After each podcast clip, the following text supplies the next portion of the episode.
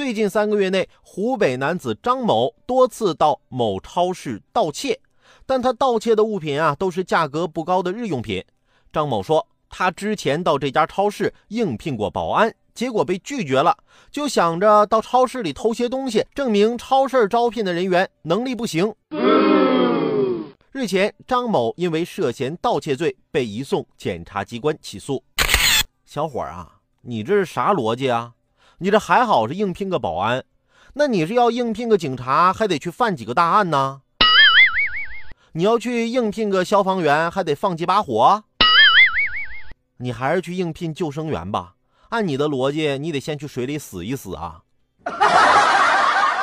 要想应聘成功，你得有技巧啊！我当时来我们台应聘的时候，考官就问我：“啊，你有什么特长啊？”我想了想，我就回答说。我会忽悠人。考官说：“这算啥特长啊？你怎么证明啊？你表演一下，我看看。”我推门就出去了，对着外边一排准备应聘的人说：“哎，这个职位啊，我已经应聘上了，定了是我了，你们都赶紧走吧。”从此我就当上了我们频率的主持人。